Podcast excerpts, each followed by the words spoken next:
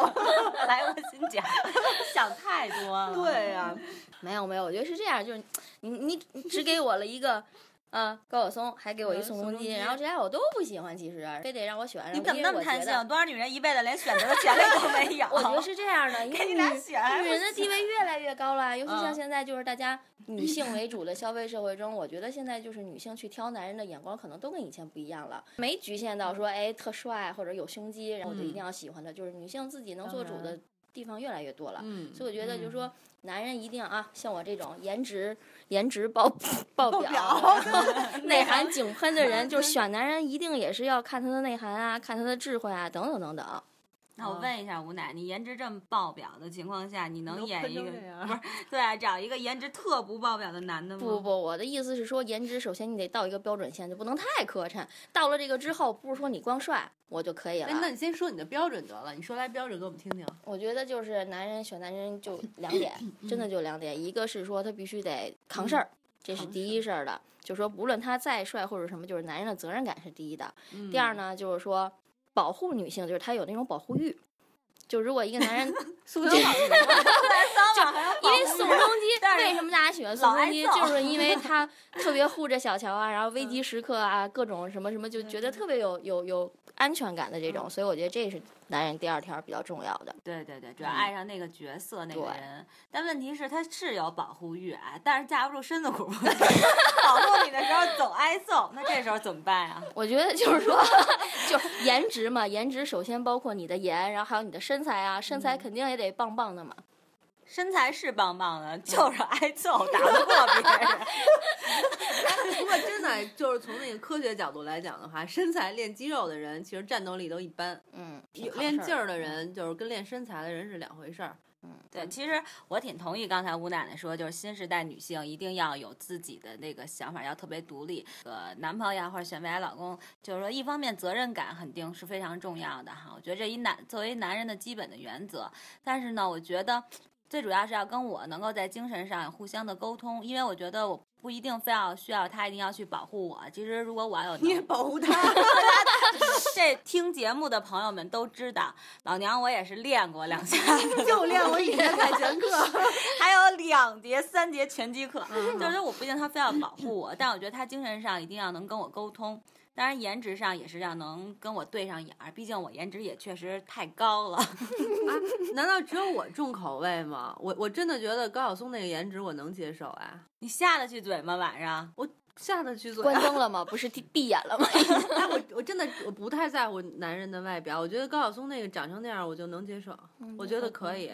我觉得你说的不是真心话。我说的真的是真心话，我觉得他比他再丑的可能不行了，但是 就它是一标杆儿，是丑吧到丑到他那个程度的，高叔叔得多伤心啊！丑 到他那个程度的，我我 OK，我我真的就是特别注重男人的内在，我觉得高晓松的内在比他那外在高太多了，我能接受。其实其，就算宋仲基那个真跟你睡了，没准睡两天以后呢，你还是回去找你的矮大紧。毕竟男人嘛，还是除了外表和肌肉以外，我觉得确实是还得有内涵、有有头脑才能吸引你。对，其实说到就是男人内涵，你看人男人都有内涵了，我觉得咱们自己其实也应该去提升一下咱们的内涵，这样我觉得才配得上咱们那些内涵特别好的那些男哇人们。塞，哎，奶奶就是奶奶，这个对高儿拔的，因为我觉得睡睡更健康嘛，就是为了长久的睡，还是比较更这配一次更少一次， 对对对，趁最后这几年，争取每天都睡上。 咱们拔到那个就是女性，其实还是应该更多的完善自我，不是说我们在脑子里想睡谁就睡谁，而是说